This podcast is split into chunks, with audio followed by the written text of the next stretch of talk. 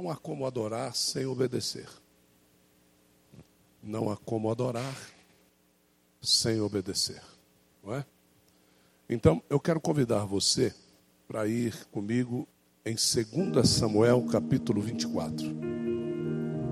2 Samuel, capítulo 24. Nós vamos entender um texto fantástico da Bíblia Sagrada Um dos maiores adoradores da Bíblia Sagrada, passando por um momento de reflexão direto com Deus, face a face com Deus. Acharam? Diga amém. Amém? Diz assim: mais uma vez, a ira do Senhor se acendeu contra os israelitas. E ele incitou Davi contra eles, dizendo: Vá e levante o censo de Israel e de Judá. O rei disse a Joabe, comandante do seu exército: Percorra todas as tribos de Israel, desde Dan até Berseba, e levante o censo do povo, para que eu saiba o seu número. Então Joabe disse ao rei: Que o Senhor seu Deus multiplique este povo cem vezes mais e que o rei meu senhor o veja. Mas por que o rei meu senhor quer fazer uma coisa dessas? Porém a palavra do rei prevaleceu contra Joabe e contra os chefes do exército. Então eles saíram da presença do rei para levantar o censo do povo de Israel. Passaram o Jordão e acamparam em Aroer, à direita da cidade, que está no meio do vale de Gade, e foram até Jazer. Dali foram a Gileade e chegaram até Cádiz, na terra dos heteus. Seguiram a Dan-Jaan e viraram-se para Sidom. Chegaram à fortaleza de Tiro e a todas as cidades dos heveus e dos cananeus, de onde saíram para o sul de Judá até Berseba. Assim percorreram toda a terra, e depois de nove meses e vinte dias, chegaram a Jerusalém. Joabe apresentou ao rei o resultado do recenseamento do povo. Havia em Israel oitocentos mil homens de guerra que puxavam da espada, e em Judá, quinhentos mil eram os homens.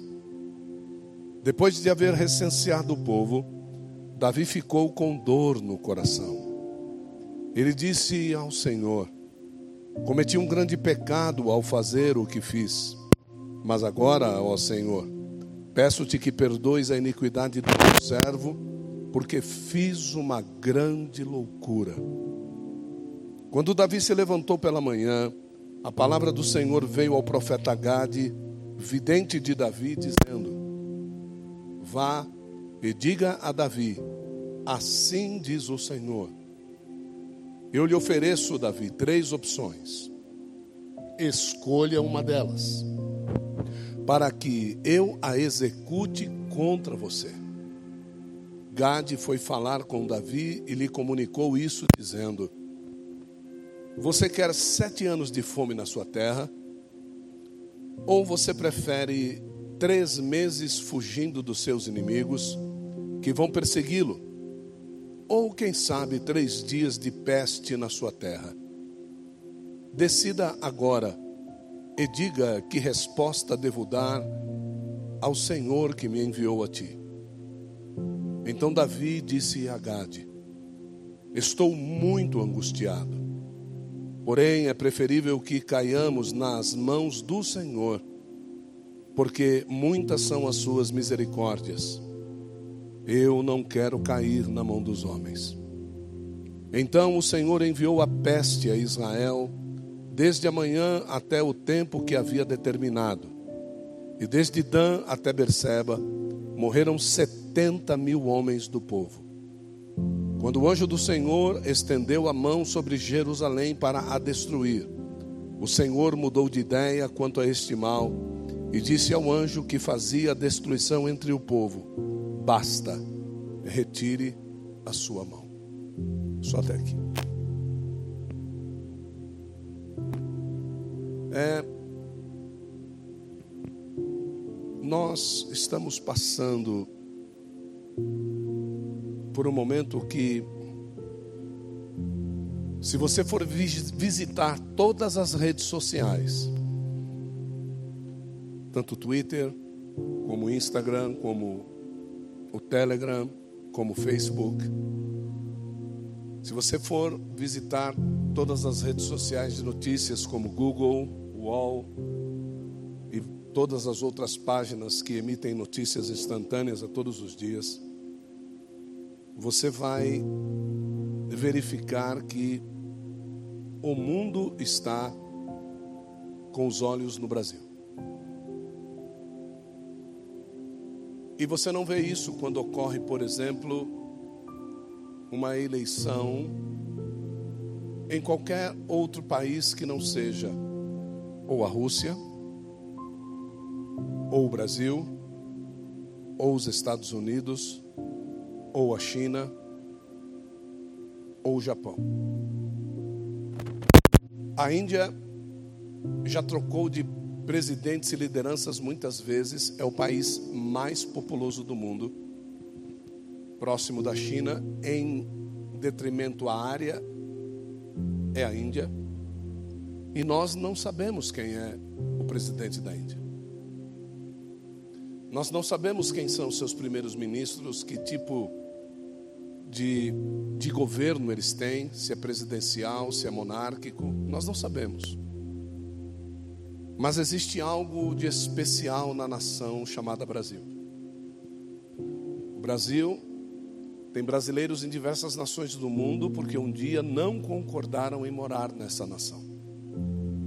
E foram embora daqui por motivos ideológicos, por motivos governamentais, por motivos familiares, particulares.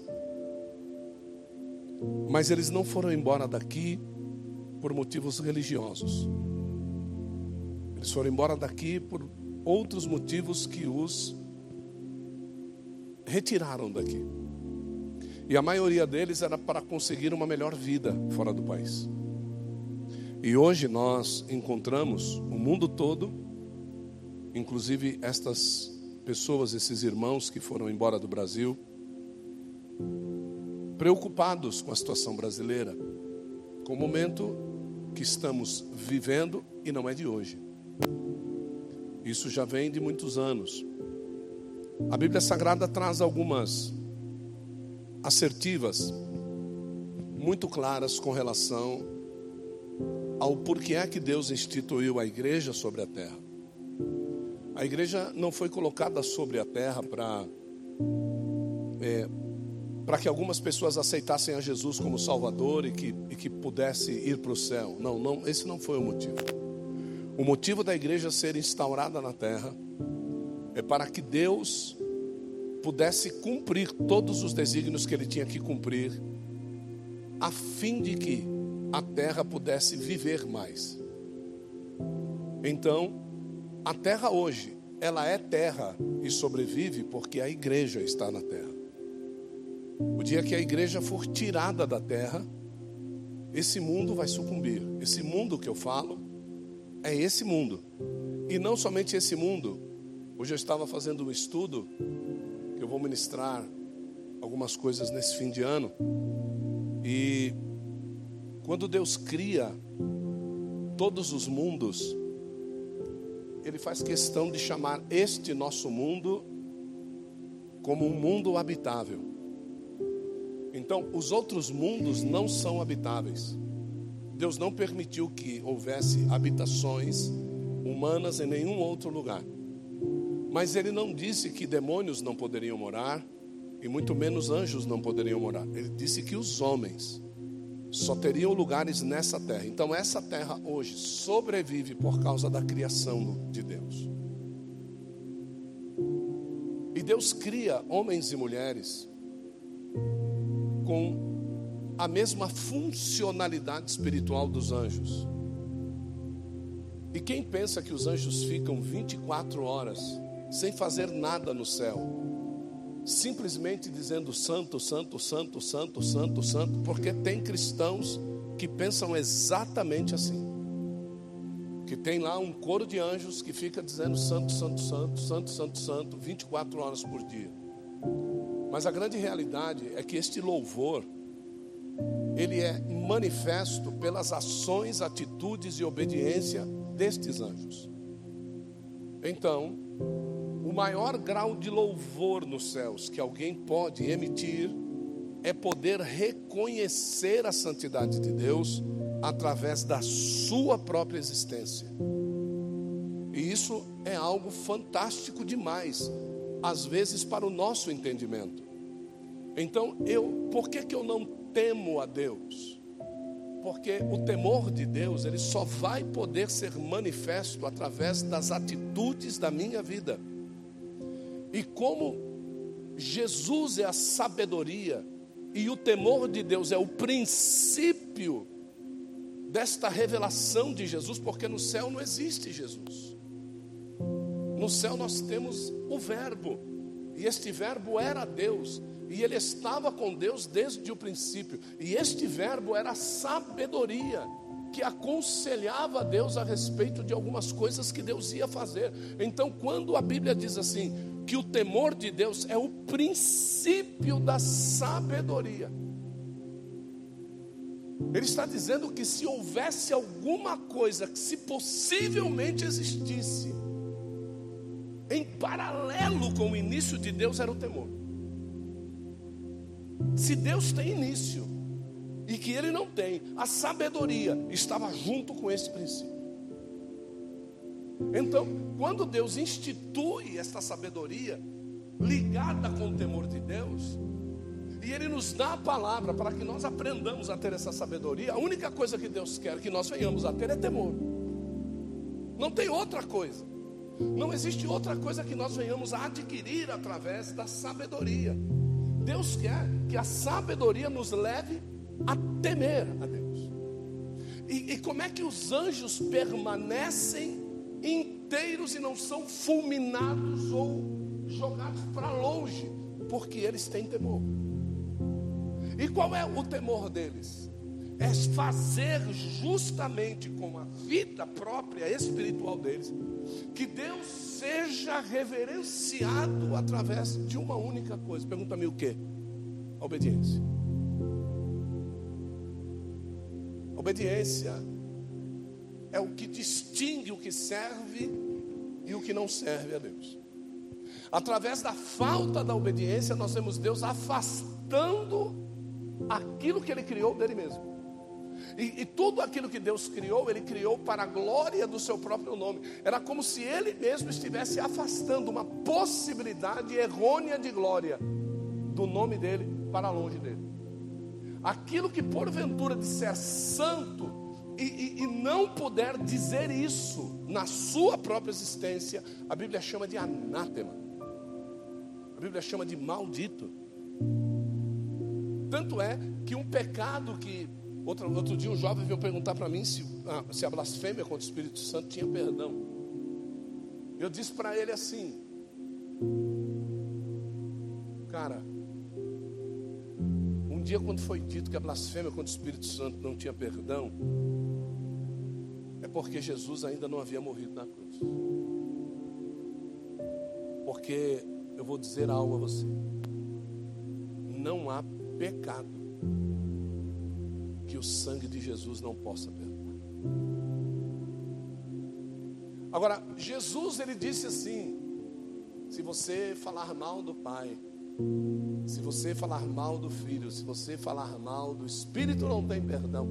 Mas o caso é que o sangue não havia sido derramado.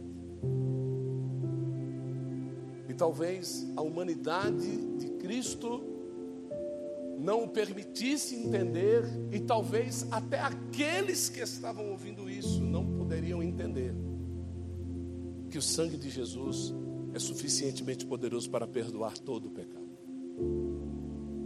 Então, quando Deus ele, ele, ele faz, eu, eu, preciso fazer essa introdução, senão vocês não vão entender essa palavra, porque tem algo no começo desse, desse texto que é muito forte. Então, quando Deus cria os anjos, Ele cria e Ele diz assim: Olha, pega essa garrafa daqui, leva ali para mim. Pega essa garrafa daqui, leva ali para mim. Mas eu só vou fazer isso. Aí eu tenho certeza que Deus dizia para ele assim: Cara, eu poderia te dar uma série de atividades, mas se você fizer bem só essa, já é o suficiente para eu ser glorificado. E às vezes a gente quer abraçar o mundo, fazendo coisas para Deus, e a gente acaba não fazendo nada da forma como Ele pediu para ser feito. Então, aonde é que Deus é glorificado? Simplesmente em fazer o simples bem feito para Ele. Então, eu acredito plenamente nesse Deus e às vezes as pessoas querem jogar sobre esta existência de Deus em nós uma série de paralelismos, como a gente tem nas empresas que nós trabalhamos. Porque nas empresas que nós trabalhamos, o cara que nos paga, ele quer que a gente vá e faça tudo para poder aquele dinheiro que ele nos paga ser bem pago. Para ele chegar no final do dia, junto com outros empresários, e dizer a senhora, eu tenho um funcionário lá que ganha mil, mas ele faz isso, isso, isso, isso, isso, isso, isso, isso, isso, e os outros ficam olhando para ele e falam, assim, nossa, ele faz tudo isso? É, não, na minha empresa tem que ser assim. Só que Deus não é assim. As atividades que Deus tem, não somente nesta terra, neste mundo, mas em todos os mundos, é por isso que Ele tem bilhares bilhares de adoradores que conseguem cuidar de tudo isso e ainda sobra anjo para poder dizer para ele santo, santo, santo, santo é o teu nome. A existência de tudo isso faz com que Deus pegue Davi no final da vida dele. Se você virar duas páginas, aí você vai ver assim escrito: as últimas palavras de Davi. Então esse cara estava para morrer. Esse cara estava para morrer. E Deus ainda queria arrancar algo perfeito dele. Davi já tinha atingido a postura, quem sabe, do homem quase como o coração de Deus. Mas Deus queria que ele fosse um homem segundo o coração dele. E Deus sempre vai nos levar a um caminho para que a gente seja aquilo que Ele deseja, aquilo que o diabo diz que nós não vamos conseguir ser, é aquilo que Deus diz assim: eu vou conseguir os levar por amor até lá. Não é, não é forçado, não é com a espada no pescoço, como o diabo faria com qualquer um de nós. Porque você sabe que no tempo que nós não servíamos a Deus, a gente faria qualquer coisa para conseguir o que a gente queria. Até se vestir de diabo a gente fazia.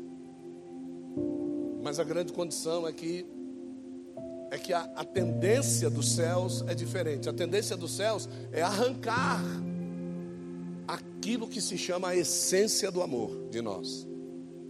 Então, Deus chega para Davi e diz assim: Cara, se for por Israel, eu não mato 70 mil, eu mato todo mundo. Tá? Eu não. Porque Israel pecou contra mim. Então eu vou fazer o seguinte: eu vou fazer você fazer algo que o teu coração vai ficar pesado, mas mesmo com o teu coração pesado, você ainda assim vai me adorar. Eu acho que esse é um dos maiores exemplos que nós possamos ter a respeito do que Deus pode arrancar de nós diante de um acusador. Por quê? Porque vai ter um dia, e já houve esse dia, que o acusador dos irmãos foi expulso do céu. Quando o sangue de Abel já não clamava mais por nós, o diabo ainda conseguia subir diante dos céus e acusar os irmãos. Mas quando Jesus trocou a bandeja do sangue de Abel pelo sangue dele, A Bíblia diz que o acusador dos nossos irmãos não tinha mais acesso aos céus. Então hoje que diz assim, o diabo subiu para te acusar. Está enganado, o diabo não pode mais te acusar. Porque um sangue perfeito foi derramado e agora ele não tem mais o poder de acusar ninguém. E isso é Bíblia. As teologias aí pentecostais não enxergam isso. Mas, eu, mas a teologia original aquela básica da Bíblia diz assim para mim: olha, ele foi expulso de lá do cargo de acusador. Ele já não é mais acusador. Ele é mentiroso, ele é falso, ele é o pai da mentira, ele é adversário do Evangelho, adversário de Cristo, adversário da igreja, mas ele não pode mais acusar ninguém de nada.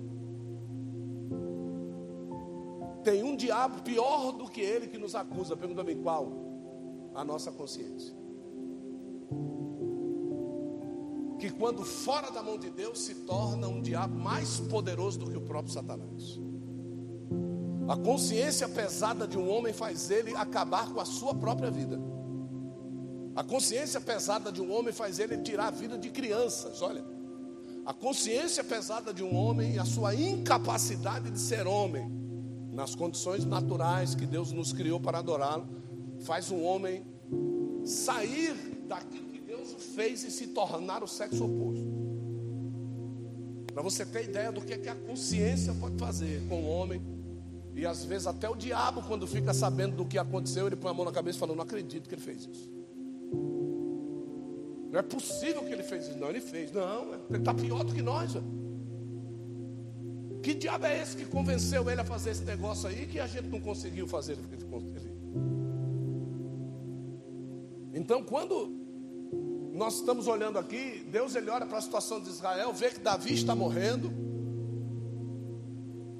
E ele encontra um capitão de exército sanguinário chamado Joabe.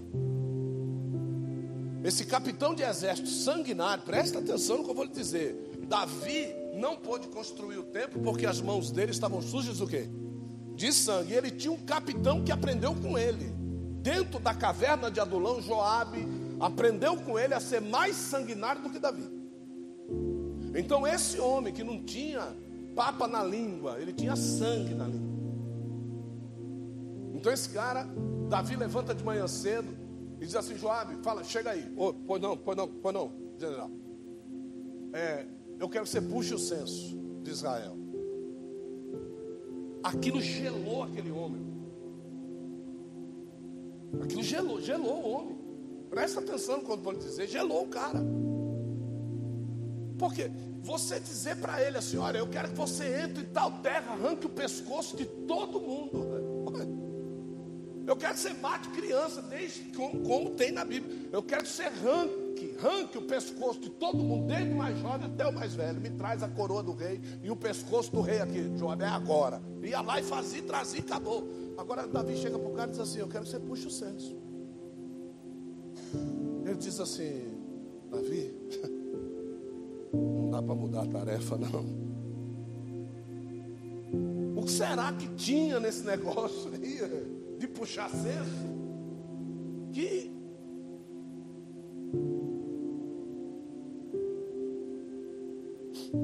Não sei se vocês lembram, algumas semanas atrás, e que está acontecendo até hoje, que vai demorar mais um pouco o que é que está acontecendo no Brasil? O censo demográfico. E junto com cada censo demográfico, sabe o que, que vem? Vem o juízo. Só que o povo não se liga.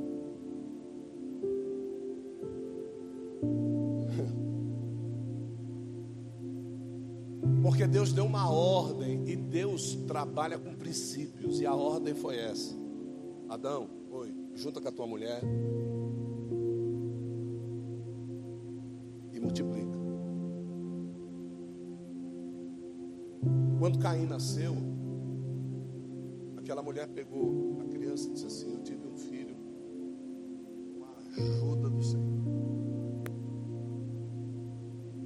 Cada homem, cada mulher que nasce na terra, é com a ajuda de Deus que ele nasce. Se essa criança nasce e ela for contada, você está em dívida com o céu. É a Bíblia que diz. E o censo em Israel, quando ia ser puxado, as famílias eram avisadas de antemão, porque cada família tinha que pagar um peso de prata pelo número de pessoas que existia dentro da casa. Só que Davi disse para ele assim: vai lá e puxa o censo. Só que Joabe sabia a situação que Israel estava e que ninguém ia pagar o Tanto é que quando Jesus nasceu, o que é que estava acontecendo em Israel? O censo. E tinha que se pagar um preço. E por causa do censo e não ter dinheiro, as pessoas fugiam para que a sua família não fosse registrada. E aí o que, que aconteceu em Israel? Todas as crianças morreram. E as pessoas não se ligam naquilo que está ocorrendo no Brasil. Por quê? Porque se um censo está sendo puxado e Deus não é glorificado por este censo, alguma maldição vai vir sobre a nação. E quando você pegar os censos que foram puxados e os períodos que foram puxados, nesses governos que foram anteriores a esse, você vai ver claramente que maldições aconteceram após cada censo.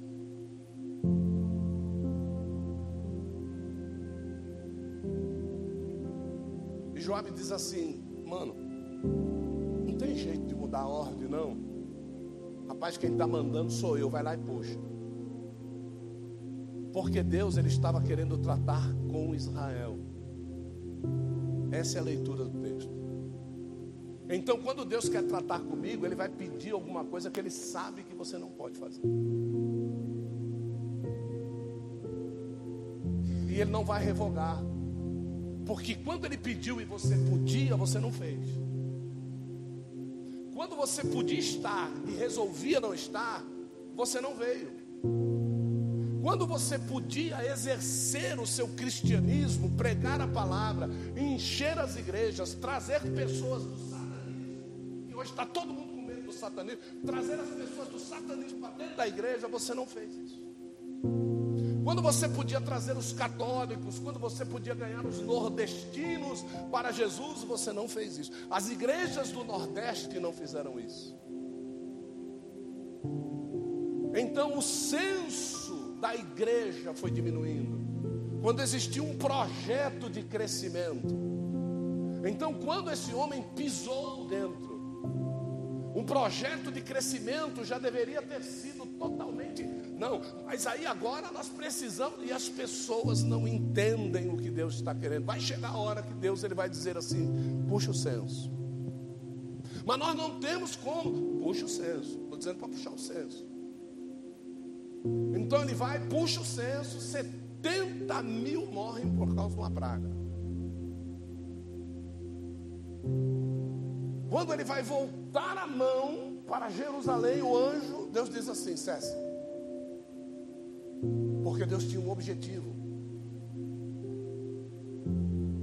Deus tinha que mandar destruir tudo. Deus tinha que querer pelo menos o dízimo de tudo aquilo que eles deviam. O dízimo do número de cabeças Deus poderia querer. Mas o negócio é que Israel tinha uma cidade que pertencia a alguém. E Deus queria essa cidade.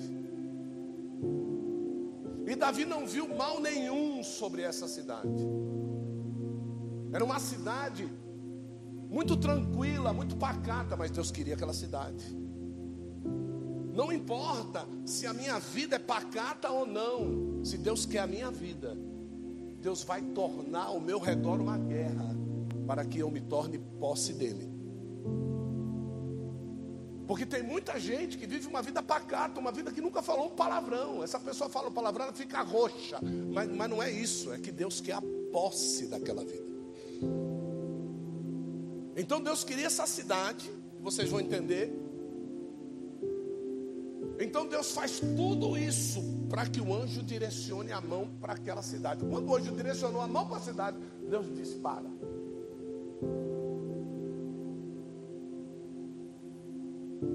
Está gravando a mensagem de hoje?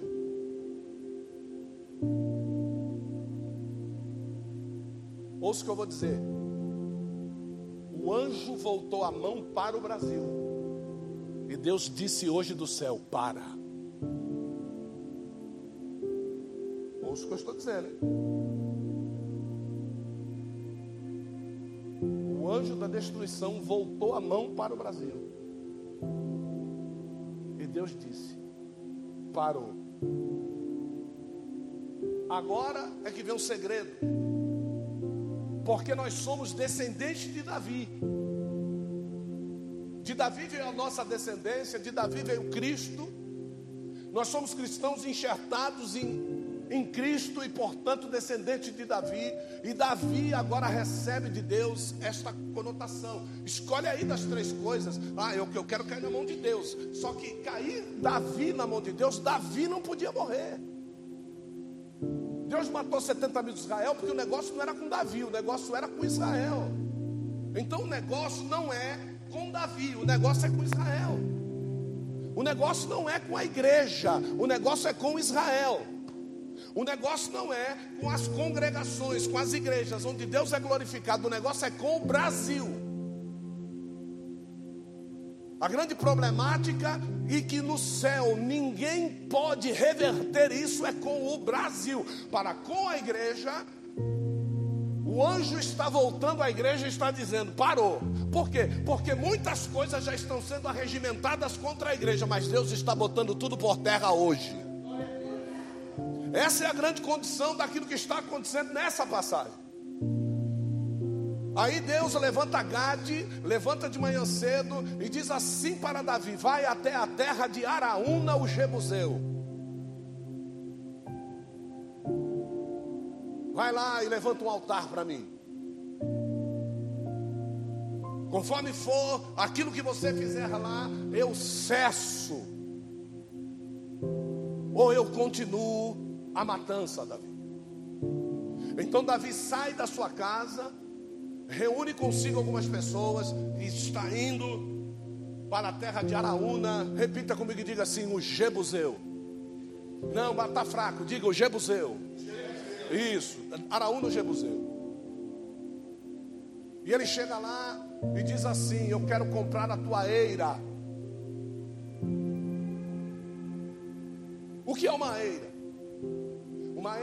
É um galpão onde se guarda sementes.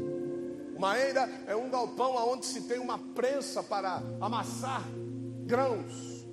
Um galpão é uma eira onde se guarda a plantação que já foi colhida e agora vai ser vendida. Isso é uma eira. Nessa eira tem instrumentos de cangas, de boi. Ali na região também tem algum curral, porque precisa de bois fortes para carregar essa carga, para mover a pedra de mó.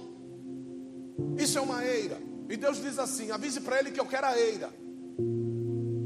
E quando ele está descendo, ele chega na casa de Araúna. Esse texto você vai ver logo depois desse texto que nós lemos. Ele chega na casa de Araúna, Araúna o vê descendo, o vale subindo para o terreno de Araúna. Então, entre Davi e Araúna existia um vale.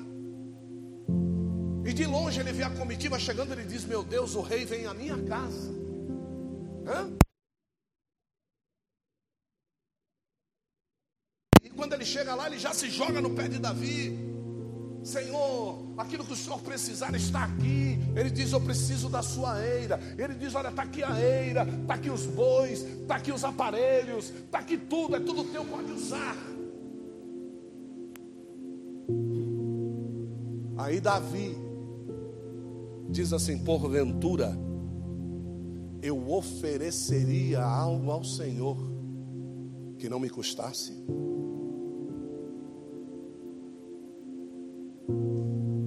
Está no tempo da igreja começar a oferecer alguma coisa que custe.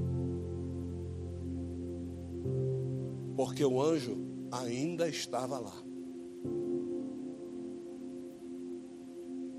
Então Araúna disse: O senhor está maluco, o senhor está doido. E eu tenho certeza, irmão, que quem estava cutucando Araúna para dar as coisas para Davi era o próprio Deus. Vai, arranca dele tudo que ele tem, arranca dele, arranca dele tudo. E aí, não, não quero. E Davi falou: rapaz, eu não quero exercer a minha, a minha, a minha autoridade de rei. Eu quero que você me venda a sua eira pelo que for justo. Araúna abaixa a cabeça, como quem diz assim, né? Meu Deus, o que, que eu vou dizer depois que eu vendi o que eu tinha para o rei?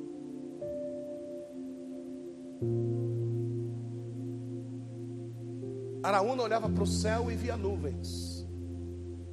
Davi olhava para o céu e via o juízo. As pessoas às vezes não sabem o que você está vendo. Para você tomar as atitudes que você toma. Elas não entendem o que é que você está sentindo para tomar as atitudes que você toma. Então Araúna dá dois passos atrás e diz: Ei, Davi não mexe uma palha da onde está o lugar sem meter a mão no bolso e retirar a quantia em ouro para poder pagar o terreno. Aí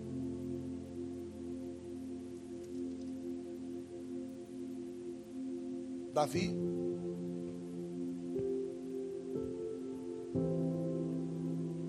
vai e paga uma quantia de cerca, naquela época, 2 milhões e 100 mil dólares em ouro. Só que isso que ele pagou aqui era o equivalente a 600 ciclos de ouro. Esses 600 ciclos de ouro você vai achar no texto que está lá em 2 Crônicas. Aqui em Samuel, a medida era prata.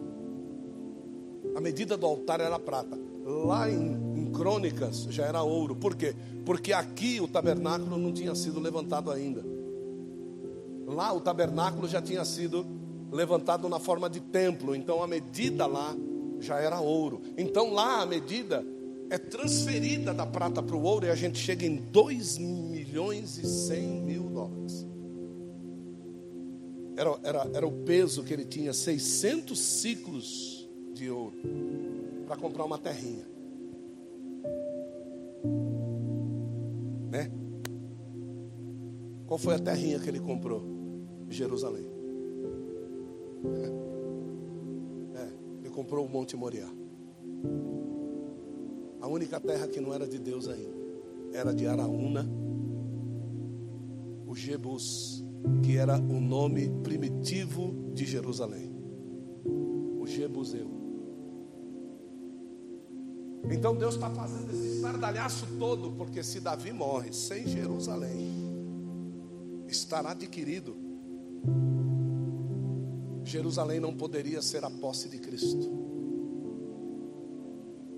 Então Deus ele está fazendo todo esse alarde, gente só para conseguir algo e cumprir a promessa que ele tinha sobre a vida de um homem.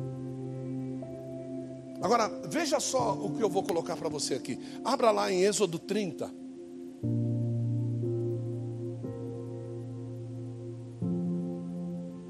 É, Êxodo 30, é isso mesmo. Êxodo 30, eu quero que você vá comigo. Deixa eu ver aqui.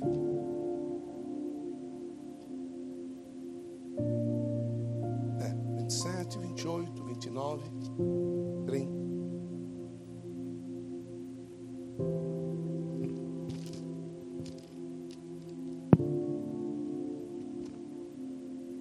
no verso 12.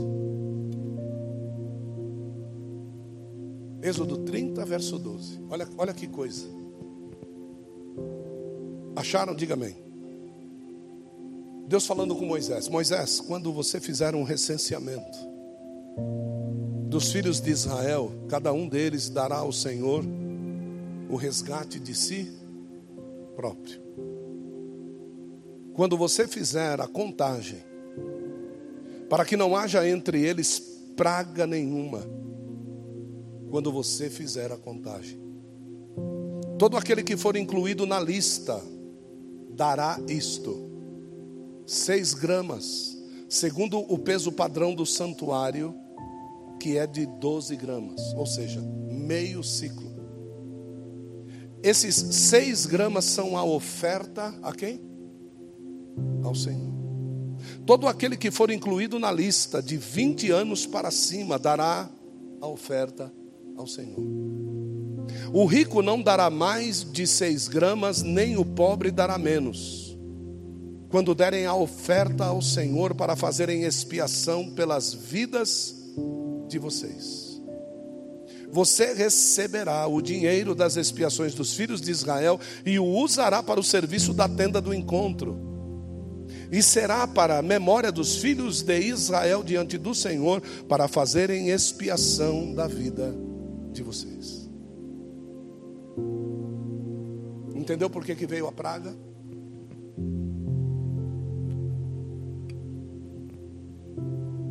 Você sabe quanto é que Davi deixou de receber para o cofre.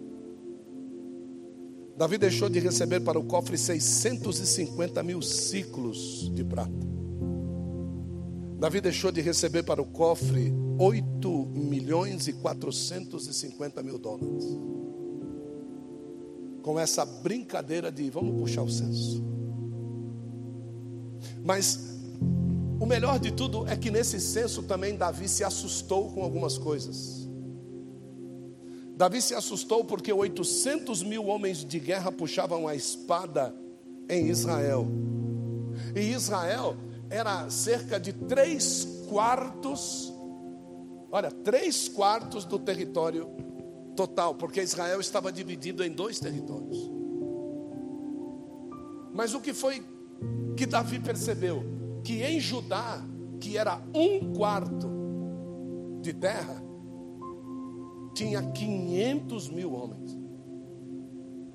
Então, em três quartos eu tinha 800 mil homens, e num quarto eu tinha 500 mil homens. Davi disse assim com ele mesmo: aquela terra é terra de guerreiros. É por isso que Jesus é o leão da tribo da onde? aquela terra era terra de guerreiros. Judá se garantia na batalha, mas Israel não conseguiria se manter com 800 mil soldados e três quartos do território. Então Davi acabou vendo a sua fraqueza, ao invés de mostrar a sua fortaleza, porque o que Davi estava fazendo aqui era puxando o censo para dizer assim: Olha quantos soldados nós temos em Israel e por isso nós vencemos as batalhas. O que foi que Deus mostrou para ele? Você não vence as batalhas por causa dos soldados que você tem. Você vence as batalhas porque eu sou o teu Deus. E o Brasil precisa entender isso. O Brasil não vai vencer por causa de Jair Messias Bolsonaro. O Brasil vai vencer por causa de Deus. É isso que nós precisamos. E se Deus precisar nos chacoalhar para isso, para que a gente entre, porque hoje nós estamos em muita segurança. Se fulano for presidente, vai tudo bem com a igreja. Não, não. Vai tudo bem com a igreja com qualquer presidente que esteja lá. Por quê? Porque Deus é o Deus da igreja. Então isso é que precisa ficar claro conosco e para nós. Por quê? Porque aqui também diz o seguinte: que um dia um irmão vendeu outro irmão e deu e deu esse cara por 20 ciclos de prata. Olha,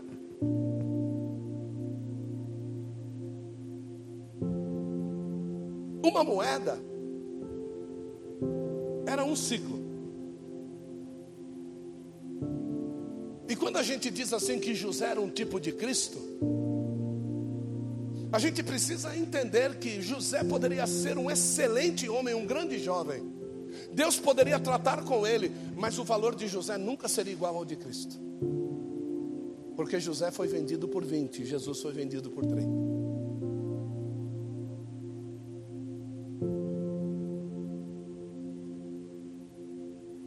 Só que é o seguinte: Jesus não foi vendido pelo preço dele, o preço de Barrabás era 30.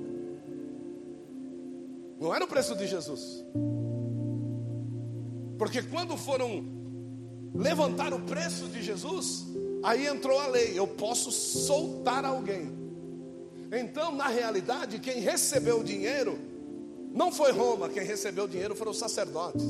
Por quê? Porque ele soltou um, mas prendeu o outro. É por isso que os sacerdotes jogaram o dinheiro de volta, porque eles sabiam que aquele dinheiro era um dinheiro amaldiçoado, era um dinheiro de um ladrão, era um ladrão que estava ali. Na realidade, eles estavam querendo receber o preço pela entrega de Cristo, pela delação de Cristo, mas não pela vida. Só que quando ele foi pagar, Jesus já estava entregue. Jesus já tinha dito: Eu entrego a minha vida ninguém a toma de mim. Então isso foi provado quando ele está no jardim e os soldados vêm prendê-lo e os soldados não conseguem prendê-lo. Então a delação de Judas foi em vão. Por quê? Porque Judas estava lá e viu isso. Hã? Então eu vou entregar eles para os soldados, não é? Vou receber o dinheirinho e quando ele chegou lá e os soldados foram prender, eles não conseguiam prender, caía tudo para trás. E ele mesmo lembrou do dia que o próprio Jesus disse assim: Ninguém tira a minha vida, gente. Sou eu que vou entregar. E aí depois ele vê os soldados caindo a primeira, caindo a segunda vez, e na terceira vez Jesus diz: Toma, leva eu, vai. E aí Judas diz: Caramba, eu não entreguei nada, quem está se entregando então, pelo amor de Deus, toma o dinheiro de volta. Aí o que, que os sacerdotes fizeram? Jogaram o dinheiro para fora. Já era, já tinha ido. Aqui nós vemos uma outra coisa muito interessante que diz assim: porém a palavra do rei prevaleceu contra Joabe. E diz assim: e contra os chefes do exército. Então Joabe não temeu sozinho. Quando os chefes do exército daquele homem sanguinário que também eram sanguinários, porque se eu sou sanguinário, eu não vou querer ter chefe de exército meia boca comigo. Os caras têm que correr comigo. E o exército de Davi, ele foi todo levantado dentro das cavernas de Adulão. Os caras eram sangue ruim, meu irmão.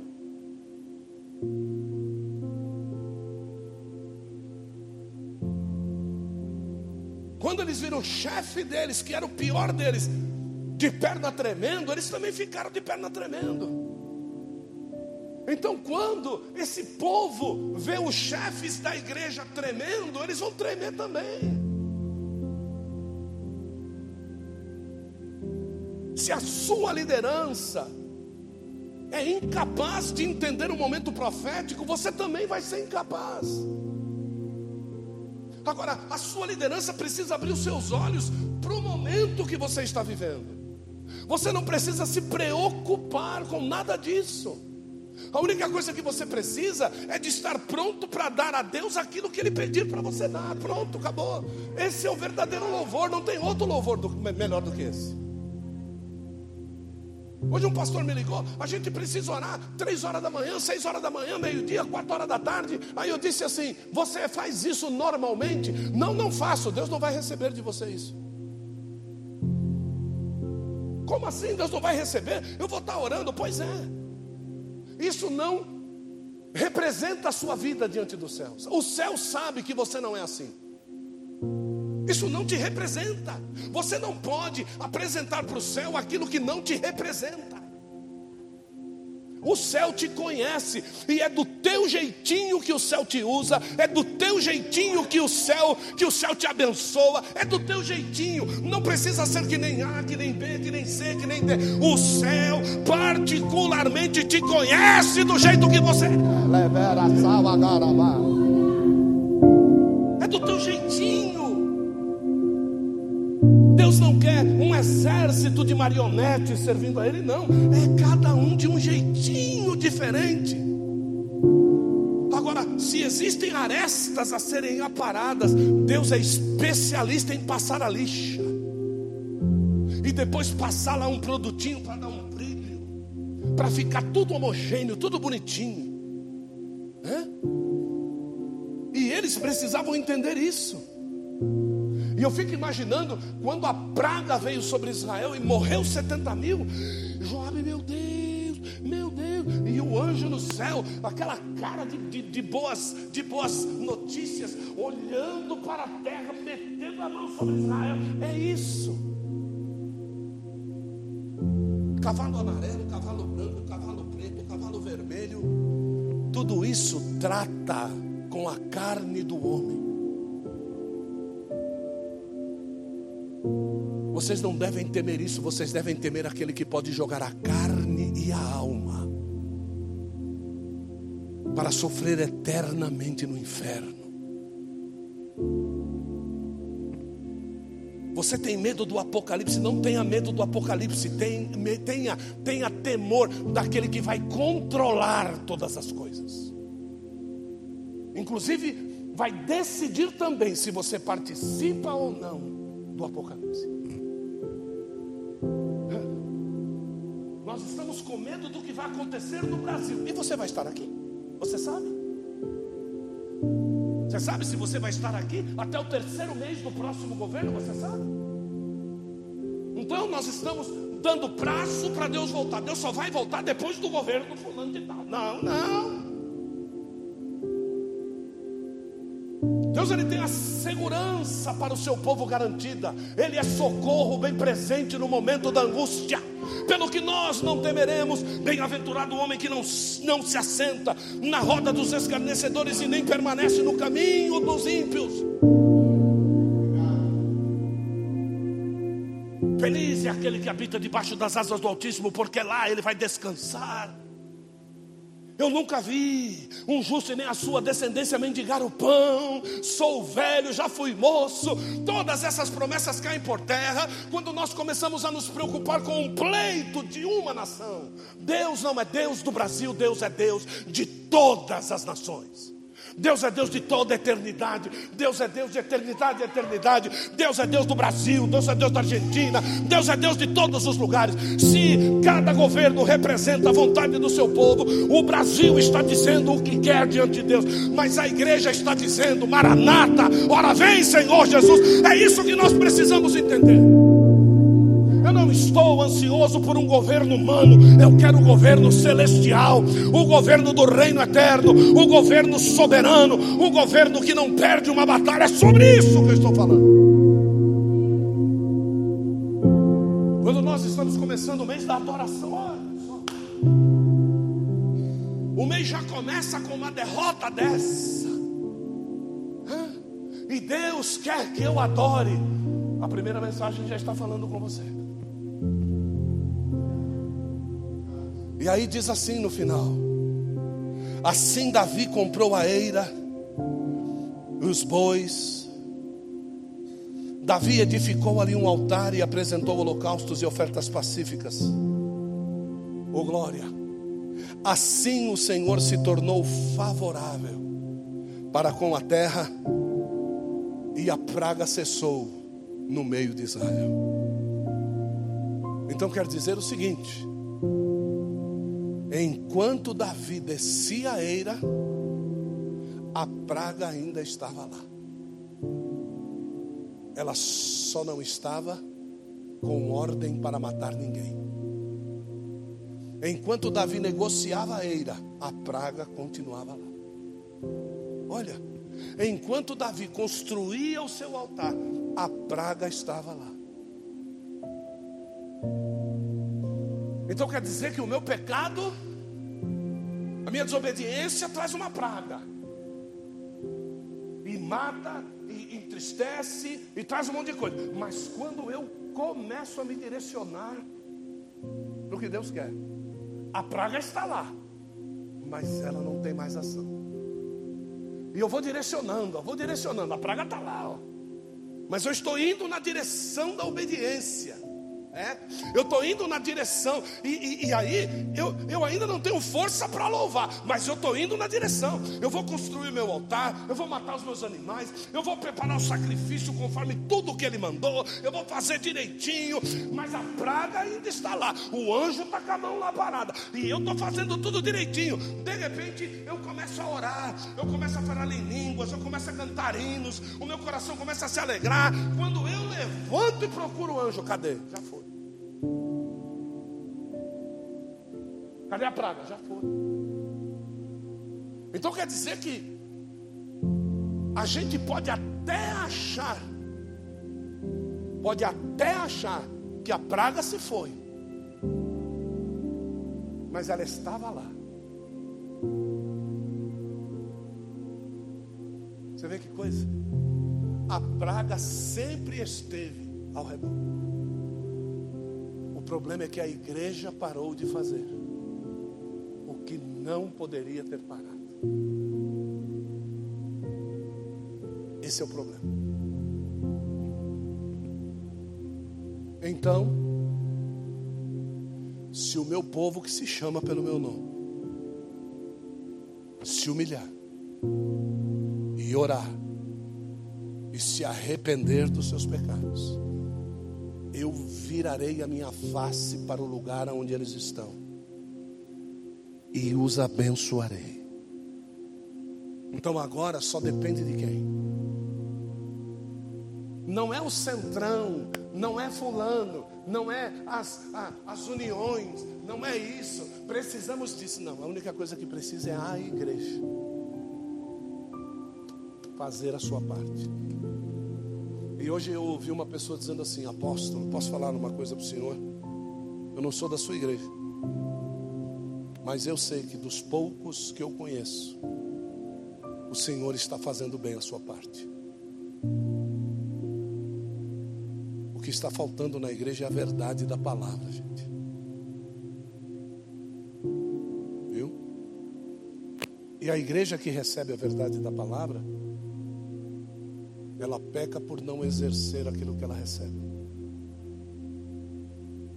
Tem coisas que ainda são mais importantes do que ouvir Deus falando. Não importa o que seja, né? Não importa o que seja. Que Deus vos abençoe. Palmas para Jesus.